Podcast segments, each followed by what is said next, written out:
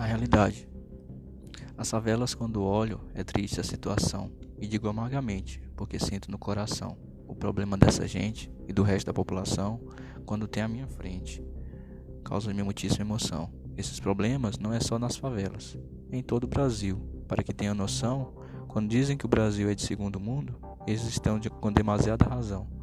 E se alguém quiser essa melhoria, teria alguma preocupação. Agora eu vou dizer a vocês, porque estou com razão. Direi a realidade para que tenham uma visão de como o Brasil é e os habitantes como serão. A gente da favela passa fome todo dia, porque não tem ocupação.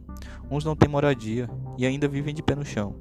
Alguns acreditam em políticos, têm essa rara ilusão. Pensam que vão mudar de vida, viver em casarão. Esses políticos não veem a realidade, porque nenhum tem coração. Se ninguém se preocupar, assim sempre serão. A situação vai piorar e verão a destruição do nosso Brasil querido e de toda a população.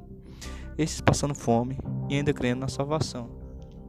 Isso mudaria se existisse conscientização do Pedro, Raimundo, Maria, Antônio, José e João. Se preservasse a natureza, tivessem preocupação, se chegasse esse dia, sentiria no coração uma enorme alegria e demasiada emoção.